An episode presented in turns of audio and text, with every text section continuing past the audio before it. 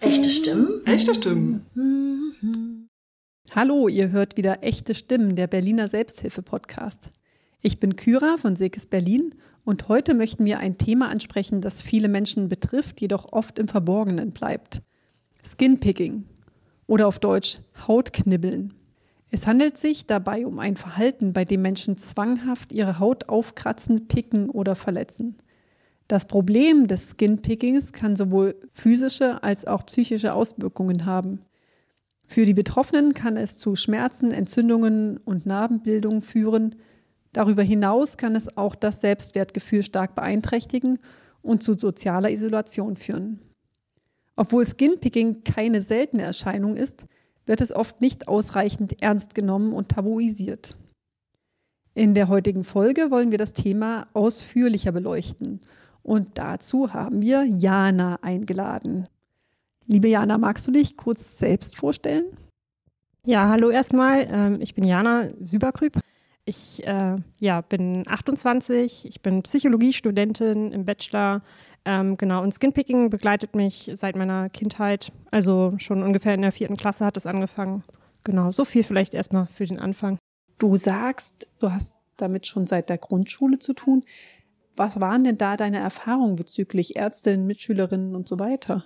Also in der Grundschulzeit würde ich sagen, also da war mir das ja noch gar nicht klar, dass es überhaupt eine, eine Erkrankung ist. Also ich weiß, dass es in der vierten Klasse ungefähr angefangen hat, ähm, weil ich da auch das erste Mal im Kontakt mit einer Mitschülerin, also wir hatten uns halt bei ihr zu Hause getroffen und einen Film geguckt und da ist ihr das aufgefallen, dass ich halt ähm, an meiner Haut geknibbelt habe und ähm, deshalb weiß ich, dass es in der Zeit ähm, anscheinend gestartet hat. Ja, und ich erinnere mich auch daran, dass ich im Urlaub damals halt ähm, Mückenstiche viel aufgekratzt haben, solche Sachen. Aber im Kontakt mit Ärzten oder so war ich noch gar nicht. Und ähm, ich wurde auch damals äh, nicht groß von meinen Mitschülern oder so angesprochen. Es war tatsächlich nur diese eine Situation mit dieser einen Freundin damals. Also ja. Ja, danke. Du bist ja auch in der Selbsthilfe aktiv. Äh, in was für Selbsthilfegruppen bist du und seit wann bist du da genau? Und wie hast du überhaupt die Selbsthilfe gefunden? Ich bin 2016 das erste Mal mit Selbsthilfe in, überhaupt in Kontakt gekommen. Damals war ich in einem Forum unterwegs und ähm, da hat eine andere Betroffene, halt auch von Skinpicking Betroffene, eben einen Aufruf gepostet gehabt, dass sie halt eine Gruppe gründen möchte, eben in Berlin. Äh, ich war zu dem Zeitpunkt schon in einer anderen Stadt äh, fürs Studium, aber habe dann entschieden, also ich habe das, ich habe diesen Aufruf gelesen und dachte sofort so, okay, das ist so mega, warum bin ich da nicht selber drauf gekommen auf die Idee? Und äh, war dann halt bei dem Gründungsprozess auch mit dabei äh, von der Selbsthilfegruppe für Skinpicking in Berlin. Ein Jahr später habe ich dann in Braunschweig, also meiner Studienstadt, ähm, auch eine Selbsthilfegruppe für Skinpicking gegründet einfach weil ähm, ja der Bedarf halt einfach sehr groß ist und ähm, es zu dem Zeitpunkt gerade mal irgendwie fünf oder sechs äh, Selbsthilfegruppen zu dem Thema deutschlandweit gab. Und von daher habe ich mich entschieden, dass ich das wichtig finde und machen wollte. Und die Gruppe hatte ich dann auch drei Jahre da eben, das hat gut funktioniert, äh, die ist gelaufen und äh, ich habe die, sage ich mal, mehr oder weniger geleitet, auch wenn ich immer wieder versucht habe, natürlich auch die anderen Teilnehmenden äh, da irgendwie in die Moderation und in die organisatorischen Aufgaben mit einzubeziehen. Und seit 2020 bin ich auch in einer ähm, Selbsthilfegruppe zum Thema bipolare Störungen. Genau, aber hier in Berlin. Was begeistert dich an der Selbsthilfe und warum ist dir die Selbsthilfe so wichtig? Ja, also ich finde vor allen Dingen toll, dass Selbsthilfe halt einfach sehr vielfältig ist und ja auch total flexibel ist in dem Sinne, dass einfach äh, Räume geschaffen werden können, wo halt äh, Menschen mit ähnlichen Problemen irgendwie in Austausch kommen können, aber eben nicht nur jetzt verbal, sondern eben auch einfach zusammenkommen können und zusammen sich halt den jeweiligen individuellen Problemen, sage ich mal, hinsichtlich der Erkrankung stellen können und dann auch zusammen überlegen können, okay, was unterstützt uns, sage ich mal. Und dann, also ich meine, es ist ja nicht immer gleich nur der Stuhlkreis, wo man dann irgendwie zusammensitzt und sich unterhält, sondern es kann ja auch sein, dass man irgendwie zusammen zum Beispiel ähm, Öffentlichkeitsarbeit betreibt oder also was, was wir auf jeden Fall mit der einen Gruppe auch gemacht haben. Wir haben Flyer entworfen und äh, haben halt auch zum Thema aufgeklärt. Das kann ja auch Selbsthilfe bedeuten. Und ähm, ja, man kann halt auch zusammen irgendwo mit den Fördergeldern, die ja Selbsthilfegruppen auch zur Verfügung stehen, kann man auch gemeinsam irgendwie äh, Fachvorträge organisieren und ähm, oder auch nur kleine Workshops auch für die Gruppe selbst. Wir sind auch 2018 mal zu einer größeren Veranstaltung gefahren zusammen, also von Berlin und Braunschweig dann sozusagen zusammen aus auch. Also da haben die Braunschweiger und die Berliner Selbsthilfegruppe sozusagen kooperiert und äh, waren dann halt zusammen in Köln für die erste, ja, deutschlandweite Veranstaltung zum Thema Skinpicking und äh, Trichotillomanie. Das ist eine Schwestererkrankung. Genau, und das war natürlich total cool, da so eine Exkursion zu machen und das alles vor allen Dingen auch einfach äh, finanziert zu bekommen halt. Ähm, und da, das, ja, sowas zum Beispiel, das denkt man, glaube ich, oft nicht so richtig mit bei Selbsthilfe. Von daher, das finde ich cool.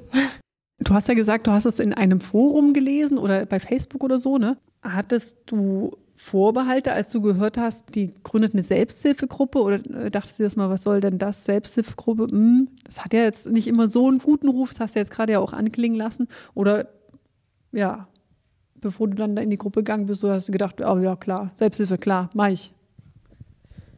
Ähm, also ich hatte tatsächlich überhaupt keine Vorbehalte. Ich habe einfach, ich bin selber überhaupt nicht auf die Idee gekommen. Ich habe auch ähm, also ich weiß auch nicht, ob ich damals schon wirklich überhaupt Selbsthilfe in irgendeiner Form auf dem Schirm hatte. Also vielleicht mal im Film irgendwo gesehen, aber nicht, also ich hatte keine wirklichen Vorurteile oder so zu dem Thema. Von daher war ich sehr offen dafür und ähm, war vor allen Dingen neugierig einfach, ähm, hatte Bock und äh, ja, von daher habe ich mich da einfach direkt drauf eingelassen und ja, hat sich ähm, ausgezahlt, also rentiert, keine Ahnung, war super. Ja, das ist doch auch mal schön, weil häufig äh, sind Menschen vorher, die dann in die Selbsthilfe kommen, erstmal mit ihren Vorurteilen selber konfrontiert und das ist eine extra Hürde, aber das ist ja schön, dass das nicht immer so ist. Ne? Du hast ja jetzt gerade schon mal gesagt, ihr seid auch mal weggefahren oder macht, äh, organisiert Fachvorträge oder macht Öffentlichkeitsarbeit zum Thema. Was macht ihr sonst so? Wie kann ich mir das vorstellen bei euch in der Gruppe? Also die Berliner Gruppe vor allen Dingen jetzt, äh, wo ich auch nach wie vor aktuell aktiv bin, ähm, ist ansonsten tatsächlich äh, eher recht klassisch orientiert, würde ich sagen, und strukturiert. Das heißt schon, dass wir uns viel halt einfach auch zum Austausch treffen. Halt, ähm, wir sitzen allerdings nicht im Stuhlkreis, also wir haben einen Raum, wo wir halt auch einen Tisch haben. Das heißt, äh, wir haben auch die Möglichkeit, uns halt äh, mit Tee einzudecken oder eben auch äh, mal irgendwie ähm, ja was Süßes oder eben auch was Gesundes mitzubringen, so ein Snacken nebenbei. Ähm, aber wir haben prinzipiell schon auch eben die ganz klassische Blitzdichtrunde am Anfang ähm, und auch dann eben, wir sammeln dann meistens eben ein Thema, also gucken, worüber wir uns austauschen wollen an dem Tag. Ähm, was aber tatsächlich also nicht konkret jetzt auf Skinpicking bezogen sein muss. Also ähm, das kann auch, ja, also ich erlebe die Gruppe da recht offen, ähm, dass es thematisch nicht immer direkt damit äh, zu tun haben muss. Ähm, genau, und dann gibt es halt äh, eine Pause auch zwischendurch und dann eben eine Abschlussrunde. Ja, genau. Also das ist schon das, was wir klassisch auch machen und was, was uns auch hilft. Ähm, genau, aber es ist halt auch durchaus die Möglichkeit da, äh, darüber hinaus zu arbeiten. Wenn du jetzt sagst, dass es dir hilft oder dass es euch hilft, hast du irgendwas, wo du denkst, ja, das habe ich aufgrund der Selbsthilfegruppe, das hat es mir tatsächlich gebracht? Also ich merke, mir persönlich tut es einfach total gut zu wissen, dass ich damit nicht alleine bin also mit der Thematik. Also gerade weil das Thema auch recht schambesetzt ist, ähm, habe ich den Eindruck, dass es für viele wirklich gerade allein schon irgendwie einen sicheren Raum zu haben, wo man da überhaupt mal drüber sprechen kann, dass das schon so viel bedeutet in dem Fall. Also auf Menschen zu treffen, die wirklich wissen, was das eigentlich bedeutet. Und von daher, ja, das schätze ich sehr und äh, merke auch, dass es mir gut tut nach wie vor, sonst würde ich da auch nicht weiterhin dran teilnehmen, schon seit Jahren. Ne? Ähm, ich habe außerdem auch in den Selbsthilfegruppen halt wirklich äh, gute Freundschaften halt aufbauen können, wo ich auch nach wie vor wahnsinnig dankbar für bin, dass es diesen, diese Räume gibt. Was ich toll finde, ist auch, dass, dass halt wahnsinnig viel Wissen auch irgendwo zusammengetragen werden kann. Und gerade bei so Randthemen, sage ich mal, oder wo halt einfach noch nicht viel Forschung vielleicht da ist oder viel ähm, Behandlungsangebot, ist es umso wertvoller, da irgendwo, ähm, wenn sich die Betroffenen sage ich mal, zusammenraufen können, um da auch irgendwo ähm, ja, Informationen zusammenzutragen, unterschiedliche ähm, Sachen, die auch Methoden oder ähm, Behandlungsansätze, die ausprobiert wurden, Studien zu dem Thema und so weiter, dass da einfach äh, die Möglichkeit besteht, sich darüber auszutauschen, das mitzubekommen, von anderen, voneinander da irgendwie zu lernen und zusammen auszuprobieren. Was bedeutet es denn, wenn du sagst, es ist gut, sich mit Leuten zu unterhalten, die wissen, was das genau bedeutet. Also was genau bedeutet das denn? Also ich glaube, ich hatte es schon an einer Stelle auch gesagt, dass äh, Skinpicking eine sehr schambesetzte Erkrankung auch ist. Ähm, für mich persönlich äh, bedeutet es vor allem auch, ähm, ja, dass mein Selbstwert sehr darunter leidet tatsächlich und dementsprechend also ich mich auch mal mehr, mal weniger wohlfühle in meiner Haut, literally. Also auch äh, beispielsweise damit halt überhaupt einfach vor die Tür zu gehen oder eben auch gerade ähm, in Situationen, wo man sich halt irgendwo auch präsentiert, äh, kann das natürlich auch sehr belastend sein irgendwo. Das heißt, solche Situationen sind für mich tendenziell schwerer irgendwo zu handhaben, sage ich mal. Ich weiß auch von vielen anderen Betroffenen, dass die sich aus genau dem Grund halt eben also schminken und dementsprechend versuchen auch irgendwo äh, die Wunden ähm, zu verstecken. Und teilweise auch äh, ja also dadurch, dass es schambesetzt ist, ist es halt ähm, ja teils schwieriger eben aus dem Haus zu gehen und zu interagieren mit anderen. Genau. Und das ist halt auch also für mich persönlich auch definitiv es ist schmerzhaft. Und äh, es ist, ähm, es raubt Zeit. Also je nachdem, wie lange irgendwie man ähm, da vor dem Spiegel oder in anderer Position halt äh, da so ähm, sich in dieser Tätigkeit verliert, sag ich mal, äh, kann das schon auch echt einfach ähm, die eigenen Tagespläne oder ähm, Zeitpläne halt ziemlich äh, ruinieren, ähm, was eben auch sehr belastend sein kann. Das ist für mich auf jeden Fall auch Thema. Genau, aber vor allen Dingen halt irgendwo ähm, dieses, diese Selbstwertthematik, die da irgendwie dranhängt, weil, weil ja irgendwo auch äh, wir ein gewisses Schönheitsideal in unserer Gesellschaft haben und äh, es dementsprechend natürlich auch nicht nur bezüglich dieses Themas jetzt, wo ja die Haut betroffen ist, aber makellose Haut gehört da irgendwie ja auch dazu, sozusagen, habe ich den Eindruck. Und wenn man da irgendwie nicht sozusagen dann reinpasst in das Bild, äh, ja, hat das halt entsprechende Konsequenzen auch für den eigenen Selbstwert so. Also das würde ich, glaube ich, so grob sagen. Aber ähm, es kann auch für andere Betroffene natürlich noch viel bede mehr bedeuten oder anderes bedeuten. Das ist, ich kann halt natürlich nur, nur aus meiner Perspektive gerade sprechen. Du hast ja letztendlich das in dieser Selbsthilfegruppe, da tauscht ihr euch ja aus mit diesen verschiedenen Perspektiven und Schwierigkeiten. Aber stellst du auch fest, dass du in bestimmten Situationen häufiger, so genau wie die anderen, äh, knibbelst sozusagen an deiner Haut rum?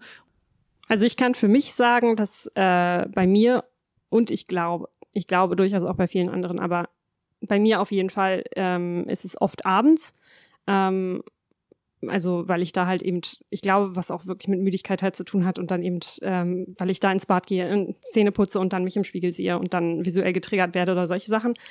Du hattest ja gerade gesagt, das ideale Hautbild, also äh, wird mit gesund und schön verbunden. Das ist ja jetzt gerade wahrscheinlich in dieser Zeit, in der es die ganze Zeit Instagram-Posts und so weiter gibt, vielleicht noch ein viel größerer Druck. Also ich glaube schon, dass das durchaus noch eine Rolle spielen kann. Also ich versuche, ich versuche tendenziell das sowieso zu meiden. Also sage ich mal jetzt die Auseinandersetzung mit gerade auch so äh, Schönheitsblogs, keine Ahnung. Also ich weiß nicht, also wo es wirklich darum geht, irgendwie schöne Bilder von sich zu posten oder sowas, damit habe ich halt einfach selber jetzt nichts am Hut.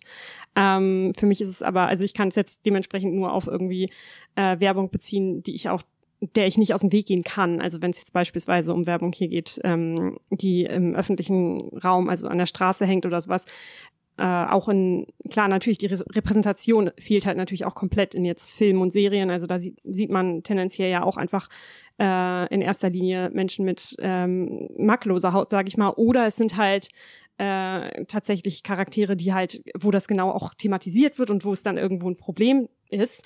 Äh, dementsprechend, ja, was das angeht, das ist natürlich belastend irgendwo auch und schwierig.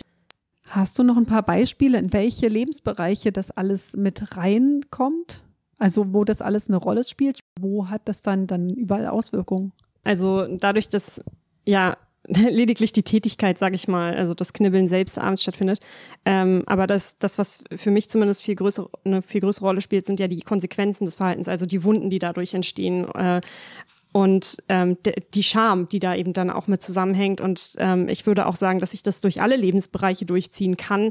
Ähm, also die Konsequenzen davon, äh, das kann sich darauf auswirken, wie ich ähm, in, mit meiner Familie spreche. Es kann sich darauf auswirken, ob ich ähm, mich traue, mit Freunden zum Beispiel schwimmen zu gehen oder nicht.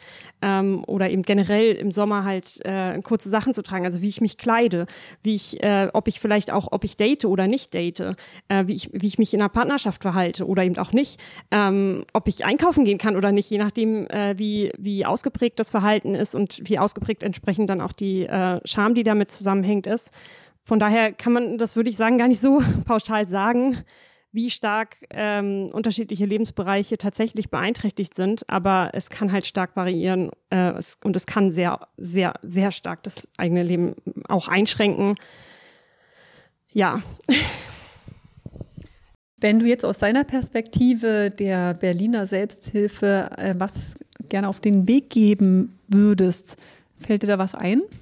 Also für mich ist es tatsächlich so, dass ich ja ähm, vor allen Dingen auch viel in Braunschweig ähm, in der Selbsthilfe aktiv war und dort auch viel halt mich ausprobieren konnte, auch was jetzt äh, die Öffentlichkeitsarbeit anging.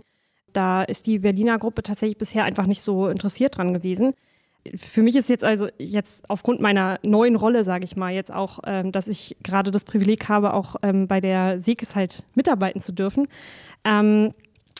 Äh, ja, habe ich gerade natürlich auch nochmal eine andere Möglichkeit, die Selbsthilfe in Berlin jetzt hier kennenzulernen, mit ihren Möglichkeiten auch, ihr, in ihrer Vielfalt. Ich habe auch den Eindruck, ähm, in Berlin ist, heißt Selbsthilfe halt einfach auch nochmal was komplett anderes als jetzt beispielsweise in Braunschweig, wo es halt einfach nur eine Selbsthilfekontaktstelle überhaupt gibt.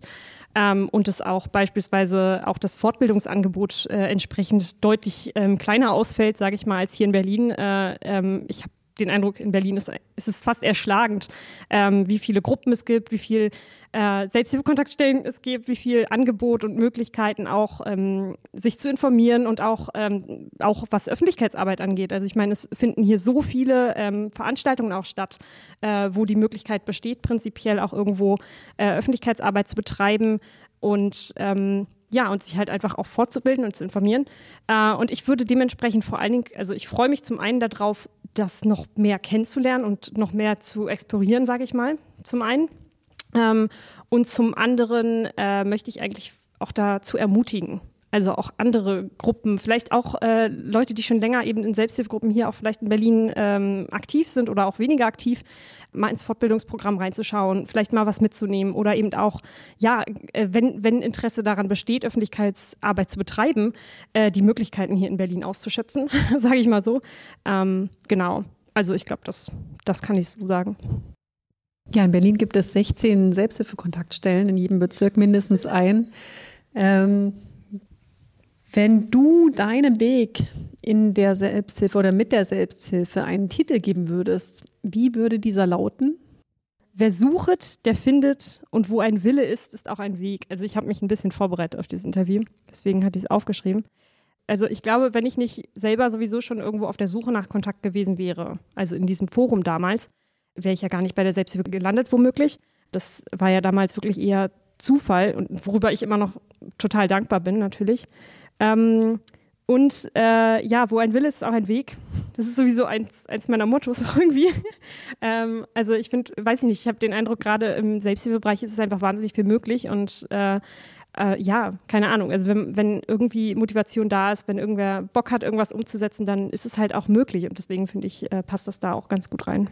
Gibt es Webseiten oder Bücher oder irgendwas, wo Leute, die sich mit dem Thema mehr auseinandersetzen wollen oder die sich jetzt auch denken, ah, das wäre eigentlich was, womit ich mich selber beschäftigen müsste oder ich kenne eine Person, die weiß davon vielleicht nichts, aber ich kann mir vorstellen, das macht Sinn, dass die da mal so ein bisschen ähm, ja, aufmerksam gemacht wird.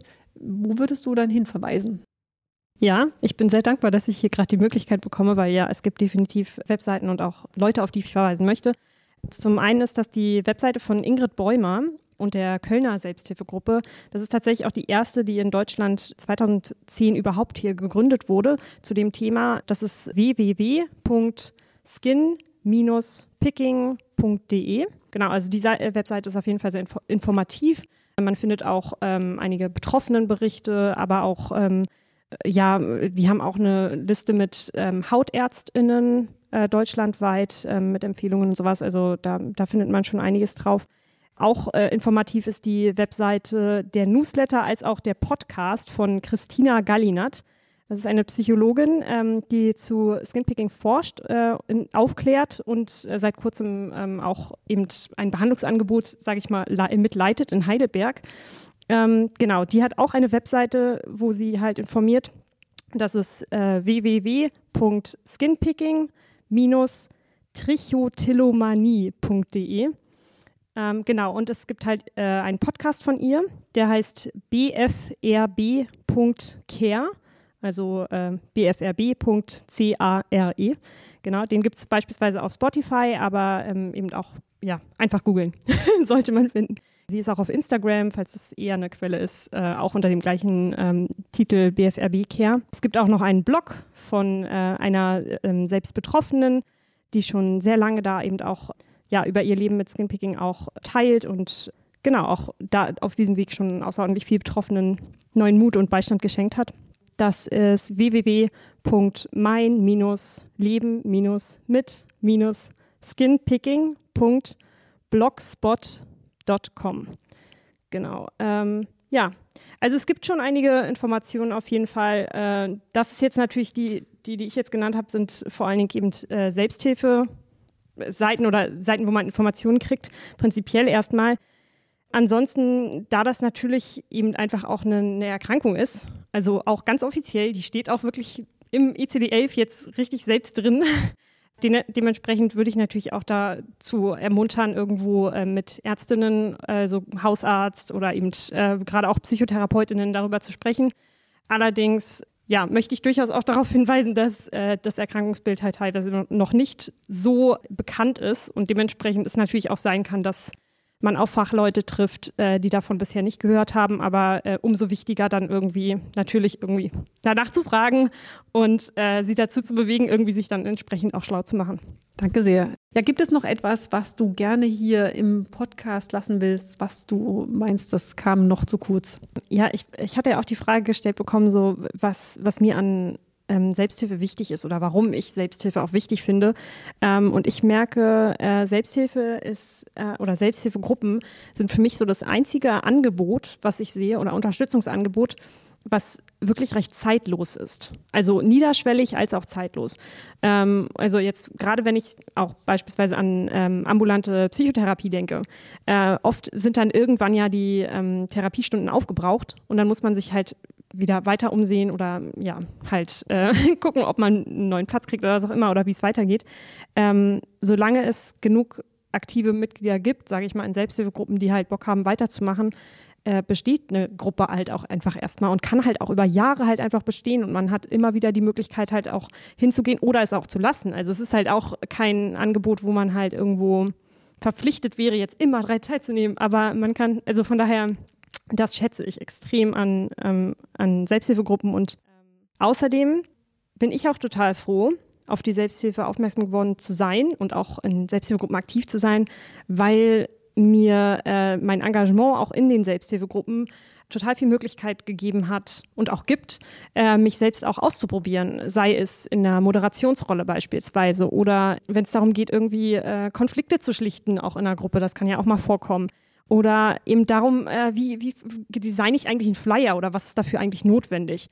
Auch so, äh, ja, Umgang mit Finanzen, also wenn man dann irgendwie Projekt, also auch so einen Projektmittelantrag überhaupt zu stellen. Also das sind alles Dinge, äh, wo ich auch den Eindruck habe, ich habe wahnsinnig viel auch Kompetenzen, sage ich mal, im, im Selbsthilfebereich lernen dürfen, also auch ehrenamtlich allein schon durch die Gruppen und von daher, da bin ich auch wahnsinnig dankbar für und ja, genau, da wollte ich noch auch noch darauf hinweisen, also was äh, Selbsthilfe ist cool, kommt.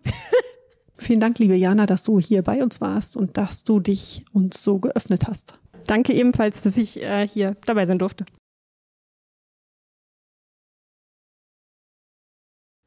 Und noch ein Hinweis in eigener Sache.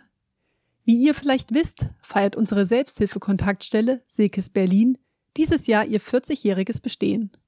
Wir sind stolz darauf, seit so vielen Jahren Menschen in schwierigen Situationen unterstützen zu dürfen und sind dankbar für die vielen Menschen, die uns auf diesem Weg begleitet haben. Gleichzeitig ist uns bewusst, dass Selbsthilfe oft noch zu wenig bekannt und mit Vorurteilen behaftet ist. Aus diesem Grund möchten wir unsere Jubiläumsfeier nutzen, um die Selbsthilfebewegung in Deutschland noch bekannter zu machen und eine positive Wahrnehmung von Selbsthilfe zu fördern. Wir planen, unsere Feier gemeinsam mit Selbsthilfeaktiven zu gestalten und ihnen den Raum zu geben, den sie verdienen. Wenn ihr mehr über unsere Arbeit erfahren wollt oder euch an der Feier beteiligen möchtet, besucht gerne unsere Webseite www.sekes-berlin.de. Vielen Dank und bis zum nächsten Mal. Echte Stimmen? Echte Stimmen.